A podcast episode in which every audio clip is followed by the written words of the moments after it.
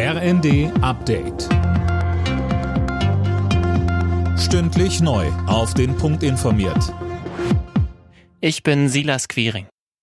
Wer am Donnerstag fliegen will, muss sich auf Flugausfälle und Verspätungen gefasst machen. Die Gewerkschaft Verdi hat die Sicherheitsbeschäftigten unter anderem an den Flughäfen Hamburg, Bremen, Berlin, Leipzig, Frankfurt und Stuttgart zum Warnstreik aufgerufen. Tim Brütztrup. Insgesamt sollen 25.000 Angestellte die Arbeit am frühen Donnerstagmorgen niederlegen, und zwar bis Mitternacht. Weil dann weder Gepäck noch Passagiere kontrolliert werden können, dürften die meisten Flüge gestrichen werden. Verdi will so Druck machen in den Tarifgesprächen. Drei Verhandlungsrunden sind ohne Ergebnis geblieben. Die Gewerkschaft fordert deutlich mehr Geld für die Beschäftigten.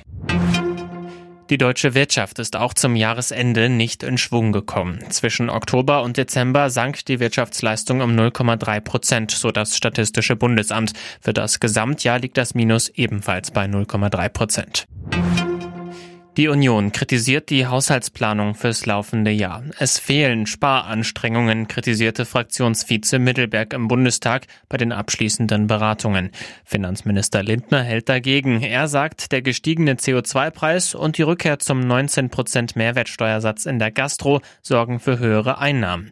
Und weiter. Wir entlasten aber an anderer Stelle. 15 Milliarden Euro Senkung bei Lohn- und Einkommenssteuer, weil es eine Frage der Fairness ist, angesichts der Inflation die Kaufkraft der arbeitenden Mitte in diesem Land zu schützen.